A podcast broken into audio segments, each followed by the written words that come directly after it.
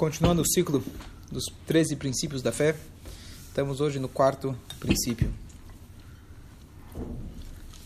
Qual que é o quarto princípio? Está escrito Anima Amin, eu acredito, Bemunash Lema, com fé completa, que Hashem Sheabore Idbarach Shemo, que o Criador, abençoado seja, Hurishon Veu Acharon. Ele é o primeiro e ele é o último. Essas são as palavras. Então, se você para e pensa, o que significa que Hashem é o primeiro e ele é o último? Teoricamente, você chamar que Hashem é o primeiro, você já está dando algum tipo de definição. Por quê? Se você fala que é primeiro, quer dizer que tem segundo. Então tá bom, Hashem é o primeiro, mas eu sou o segundo. Ele é o último. Tá bom, mas entre o primeiro e o último, tem nós aí. Tá certo? Tem vários. E se a gente for observar, Hassidut pergunta, nós falamos Shema Israel Hashem Elokeinu, Hashem Echad. Echad significa um. Deus é um. Por que você não fala que Deus é único? É bem mais conclusivo. Na hora que você fala que Deus é um, tá bom, Deus é um. Nós somos dois. Certo? As criaturas são segundo, nós temos temos aqui, estamos enumerados. Por que está escrito que Hashem é um?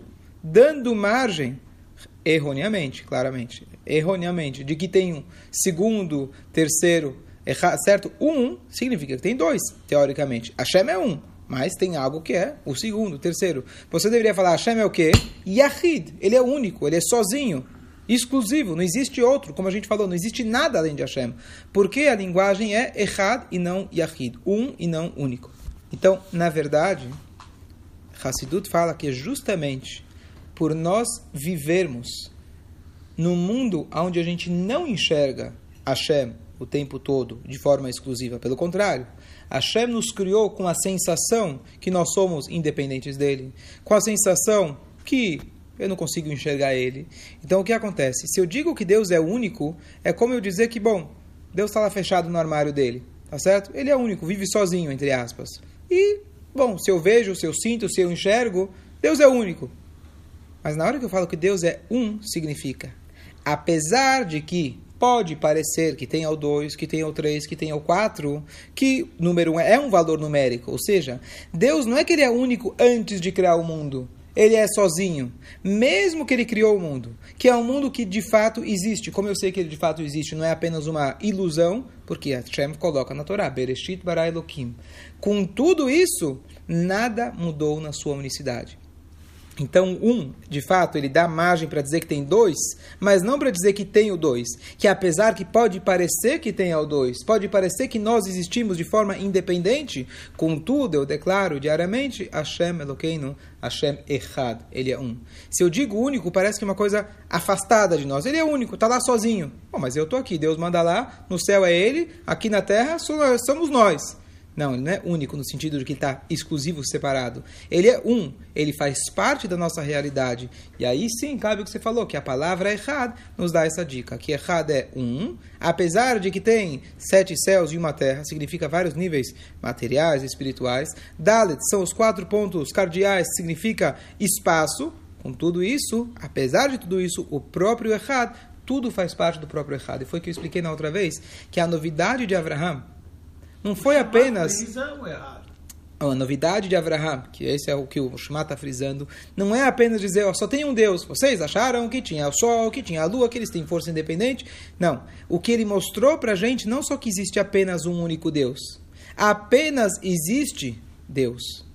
Tudo é tão dependente de Deus que nada se sustenta por si próprio, e Hashem é a essência de tudo. Então, errado significa que, que eu olho para essa xícara, aqui está o errado. Eu olho para essa mesa, eu olho para você, eu olho para qualquer coisa nesse mundo, eu consigo enxergar que por trás de tudo está o errado sustentando o tempo todo. Então, ele mostra para a gente a realidade que está por trás daquilo que a gente enxerga. Isso significa que Hashem é errado. Então, eu volto ao que a gente disse outra vez, porque eu preciso lembrar todo dia Deus é um, Deus é um.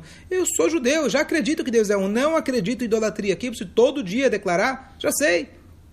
Então a resposta é que eu preciso a cada dia que tudo que eu enxergo, tudo que eu vejo, tudo faz parte dessa realidade absoluta que é Hashem. A grande pergunta é que Hashem. Então, vamos tentar. É, é, então, a primeira explicação que Deus é um significa.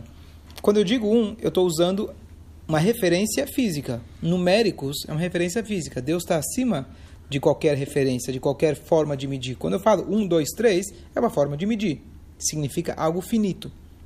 Então, a ideia da gente falar que Hashem ele é primeiro, certo? Que ele é o primeiro de tudo, é muito além de dizer que ele é o número um. Primeiro significa ele é a origem de tudo. Então, o que significa que ele é o último? Então, às vezes, a gente pode pensar, bom, Deus é a origem de tudo. Ele criou o mundo, mas agora o mundo vai sozinho. Não, ele é o último. É como se fosse um exemplo físico com aquele cara que ele vai precisar chutar a bola no gol ele mesmo chuta a bola, ele fica segurando a bola, sustentando ela no ar e ele consegue correr a tempo dele mesmo defender a bola dele, entre aspas. O que significa é ele que proporcionou, ele que impulsionou tudo, mas não só que ele deu o start, ó, agora vai sozinho. Ele deu o start, ele continua sustentando e ele também é o objetivo final. Então vamos transformar isso não só na questão é, é, numeral, mas uma questão é, é teórica, a teoria que está, não teoria no sentido do que é uma teoria e não realidade, mas qual que é, o que está por trás? O que ele está dizendo para a gente, não só que ele é um, mas ele é a causa e a origem de tudo. Então aqui vem a grande é, é, é pergunta que qualquer criança, quando começa a falar de Deus, ah, mas como Deus nasceu? Quem fez Deus? Certo? E a resposta é que nós estamos, nosso cérebro está acostumado que toda consequência tem uma causa certo? Inclusive essa é a forma de você provar mais simples que existe uma causa para tudo. Se teu pai fez o teu, te fez, o teu avô fez teu pai e assim por diante, qual é a origem de tudo? Tá certo? Então você vai dizer, existe alguém que deu origem e não foi originado. Isso é Anirishon, eu sou o primeiro, sou a origem de tudo. Tá certo? Então, é, é, é, o que a gente precisa entender é que na nossa cabeça toda consequência tem uma causa. E essa é a a conclusão que a gente conclui que tem Hashem. Ah, mas quem fez Hashem? É exatamente isso que a gente está falando. Não tem como você compreender. Anima a mim, eu acredito. Não tem como na nossa é, cabeça, que é limitada por tempo e espaço, a gente imaginar o que é acima de tempo e espaço. Então eu já contei isso muitas vezes, mas eu estava uma vez, eu lembro, eu tinha seis anos de idade, sete, eu estava na casa de um rabino, e o rabino, assim, muito simpático com as crianças, ele virou e falou, olha, crianças, tem alguma pergunta?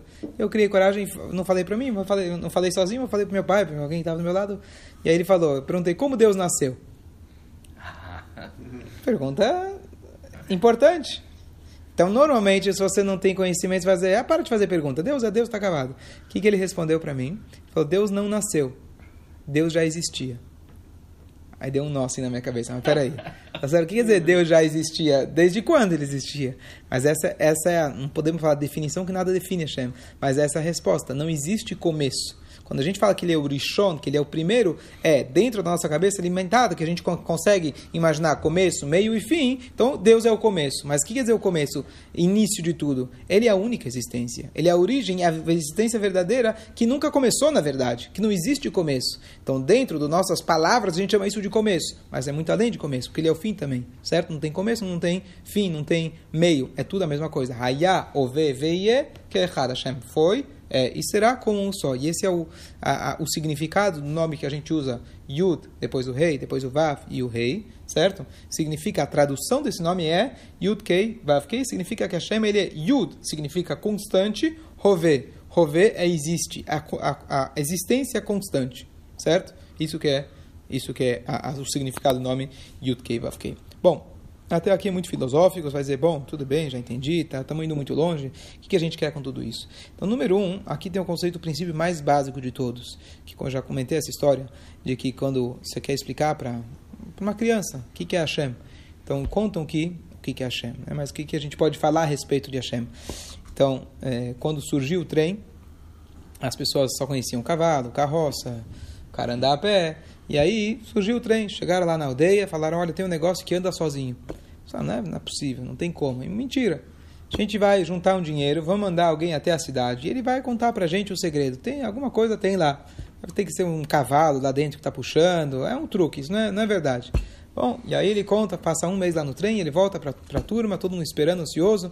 E aí, como foi? Ele falou, já descobri, ninguém me engana. Falou, tá bom. Ele fala, olha, eu andei no trem, eu entrei, eu saí, eu observei. Lembra da história? Lembra? Não? E aí ele fala, eu descobri que o vigésimo vagão, na frente dele, ele tem um ganchinho que ele se prende com o décimo nono vagão. Então ele não anda sozinho. Ele, na verdade, está preso o décimo nono.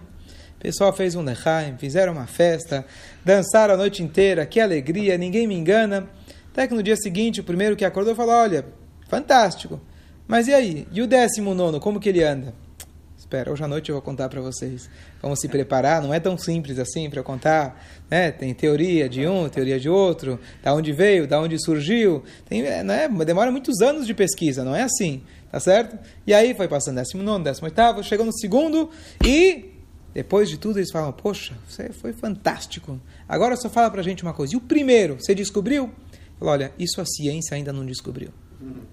Mas estamos quase lá. Tá certo? Então, no momento que você fala, veio do outro, que veio do outro, que veio do Chulent inicial, tá certo? Tudo começou com o Chulent, certo? Que explodiu. Fantástico. Não sei se é fantástico, mas... E como começou? Pera, já chegamos em 6 bilhões de anos. Mas você pode falar de 6 bilhões. Enquanto você não fala da onde começou, você não respondeu nada. Porque enquanto você fala que o vigésimo está ligado no décimo nono, está ligado no décimo oitavo, não é que você respondeu parte da pergunta, você não respondeu nada. Então, enquanto você não fala, você não chega a uma conclusão que é muito simples. É muito simples de você entender que existe um algo que in, algo, não, não temos nem palavras para falar, mas existe a existência verdadeira que fez com que tudo existisse, você não respondeu nada. Então, essa é a maneira mais simples de você explicar Hashem. Tá certo? O problema é, número um, Deus, o termo Deus, para muitos, tem uma conotação de medo, de ameaça, de responsabilidade, cada um na forma que ele foi educado. Então, às vezes, a pessoa fala, sabe o quê? Não quero falar de Deus, não, isso aqui não vai me trazer muita complicação na minha vida, tá certo? Então, é, é, então eu prefiro ficar esperando a ciência descobrir. Esperar mais 6 bilhões de anos, vamos ver se ela descobre da onde começou tudo. Tá certo? Então, às vezes, o nosso ego não permite a gente chegar numa conclusão tão simples de que Acreditar a existência, a existência verdadeira, que deu existência a tudo. Fala. Todo o shiur a gente tenta tirar a aplicação, a, a, além dessa questão filosófica, dessa questão de fé, que é importante, essencial. Quem não acredita nesses 13 princípios, ele está perdendo, né, miss the point, ele perdeu os alicerces da Torá. Mas além disso, a gente tem que trazer pelo menos uma lição prática para o nosso dia a dia, além da questão da gente ter a certeza e fé nisso em relação a Deus, mas o que nós podemos, uma vez o homem foi criado à imagem de Deus, sim, Hashem é infinito, nós somos finitos, mas temos uma parte de Hashem, temos uma parte de Hashem dentro de nós, então temos algo parecido dessa, desse infinito de Hashem dentro de nós. Uma das lições que eu estava pensando, possivelmente a gente pode colocar aqui, Hashem é a causa de tudo. Muitas vezes a gente espera que o outro faça a parte dele. Você fala, bom, já que ninguém faz, eu também não faço. Se Hashem pensasse assim, nunca teria feito nada. Tá certo? Hashem é aquele que tem a iniciativa. É muito difícil, às vezes, a gente na vida falar eu ter a iniciativa. Deixa eu esperar ver se passa a crise, aí eu vou começar a ver se a coisa melhora. Deixa eu só terminar o ano e aí vamos ver se a gente começa a fazer alguma coisa. Rabino, ano que vem, pode contar comigo na, na, na sinagoga que esse ano ainda estamos fechando as coisas. Quando eu ganhar um milhão de dólares, pode ficar tranquilo que metade eu dou para a sinagoga. Eu falo para ele, se você vai ter essa chance de Deus te dar, eu peço para ele dar para mim direto, não preciso que ele dá, tá certo? Para você metade. Isso é um grande negócio, né? Deus fala, me dá é. meio milhão. Ok, tudo bem. A gente precisa fazer a nossa parte e ter a iniciativa. A gente não pode esperar com que o outro ou que Hashem faça para a gente. Nós temos que ter a iniciativa. Tal como, nesse sentido de que Hashem, ele é a iniciativa de tudo, ele é o início de tudo, ele tem, ele que deu o start para tudo. Então, às vezes, a gente, com a questão da fé, às vezes a gente acaba delegando para Deus, dizendo, bom, vamos ver se Deus dá uma dica para mim, Deus vê se ele vai me levando, aí eu vou. Não.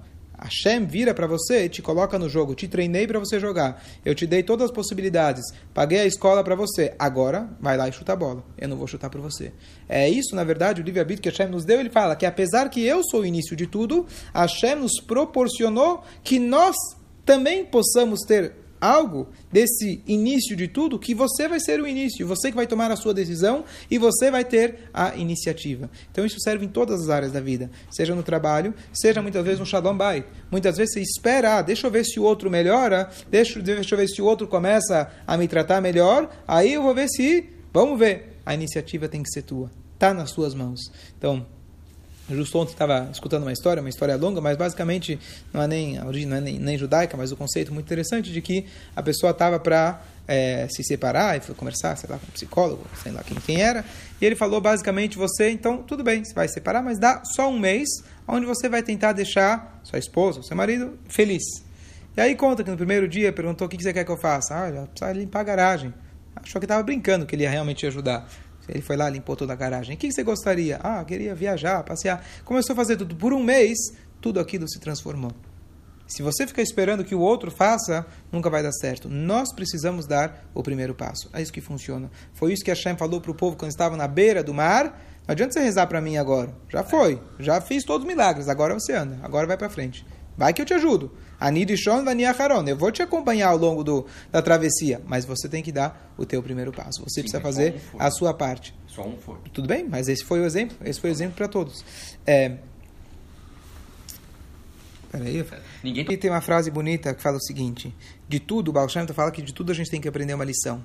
Então, uma vez perguntaram o que, que a gente aprende de um herege, de uma pessoa que não acredita em Deus. Que justamente, estamos falando aqui os 13 princípios. Mas o que, que, tem de positivo no herege? Tudo tem algo positivo. O que, que eu posso tirar de positivo de alguém que não acredita? Não acredita em Deus, ele é ateu. Então, responderam uma coisa bonita e falaram o seguinte: quando alguém vem te pedir ajuda, se dá cá é muito comum se de repente virar muito religioso. Ah, Deus vai te ajudar. Deus é muito bondoso. Deus sabe o que faz. Tudo é asgarrar para ti. Com certeza é para um bem maior. O que você está passando vai te fazer uma pessoa mais forte. Fantástico. Isso é o problema dele. Você tem que tirar do dinheiro do teu bolso, pegar da tua disposição e nessa hora ser um herege absoluto. Não seja religioso nessa hora. É muito fácil ser religioso quando o outro precisa. Quando o outro precisa, entre aspas, nesse momento você fala: não tem Deus, não tem ninguém. Ou eu dou ou eu dou. Então, nesse aspecto, a gente tem que lembrar que a Nirishon, nós somos o primeiro, nós temos que ter a iniciativa. Não posso esperar. Não posso esperar que o outro faça. A nirishon, eu tenho que ser aquele que dá o primeiro passo. Então, acho que essa é uma lição muito importante, que nós temos essa possibilidade. Não vamos esperar por ninguém, por Deus, pelo vizinho, pela crise, pela esposa, pelo filho. Nós temos que dar o primeiro passo. O que, que, significa, que, que significa? Agora vamos para o outro lado. Vani acharon, eu sou o último. Então, último, eu imagino que seria o sentido de objetivo. Porque se a gente fala que Hashem ele não tem limite, então não tem primeiro, não tem último. O último parece que Hashem termina, termina em algum lugar. O que quer dizer por último? Último significa, inclusive em inglês, ultimate. Ultimate goal, último, parece a palavra, significa o, qual que é o teu objetivo final. Então Hashem ele é a causa de tudo, mas ele também é o objetivo final. Não só que ele te sustenta ao longo do caminho, vamos pegar no sentido de Mashiach, por exemplo. Deus criou o mundo, e qual que, que ele quer no final? No final, ele quer estar revelado aqui na terra. Eu sou o objetivo, Hashem fala. A minha presença revelada é o objetivo de tudo. Então, não é que Hashem, o filho, quando você gera um filho, bom, te criei, te eduquei, agora vai sozinho. Você vai sozinho, eu quero que você tenha iniciativa. Mas saiba que com que tudo que você tem de iniciativa e você está fazendo, no fundo, no fundo, quem te proporciona tudo isso, sustenta para você fazer tudo isso, eu estou aqui, na verdade, de olho. Aquele pai que ensinou o filho, educou o filho, fala, vai sozinho. Mas o pai está lá sempre de olho. E aí? Tá, tá tudo bem, está ganhando dinheiro, tua, tua saúde está bem. Se ele descobre que o filho está faltando um pouquinho no final do mês, ele coloca na conta dele sem ele perceber,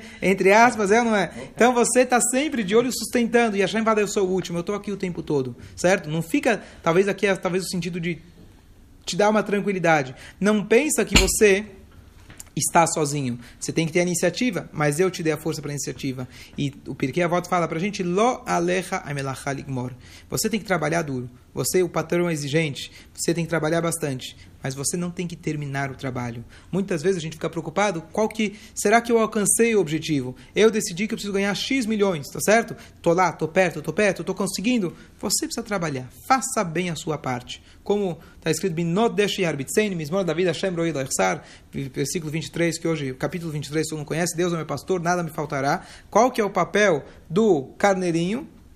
Pastar, fazer você dar a lã. Esse é o papel dele. O carneirinho não precisa ficar preocupado com onde eu vou achar o pasto. Deixa que o pastor toma conta de você.